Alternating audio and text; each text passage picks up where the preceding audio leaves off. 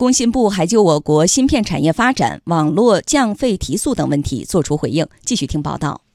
中兴遭到制裁，折射出我国集成电路行业的短板，也让市场期待什么时候能用上具有自主知识产权的中国芯片。工信部总工程师、新闻发言人陈茵说：“目前我国集成电路产业快速发展，整体实力显著增强，但是在芯片设计、制造和人才队伍方面还存在差距，需要进一步加快发展。”中国的电子产业新市场广阔，我们将啊坚持走创新发展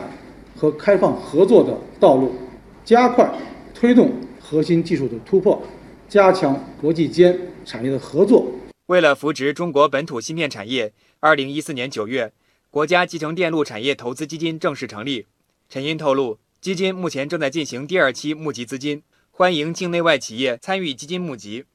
对于全国十点五亿户四 G 用户来说，同样关注的是七月一号取消流量漫游费的目标能否如期完成。对此，工信部信息通信发展司司长文库的回答是：能。七月一号正式的取消全国流量和本地流量这个差别，也就是大家所谓说的这个流量漫游费。七月一号能不能实现？据我们现在了解，企业是加班加点在并行工作，这方面呢，可以告诉大家呢是能。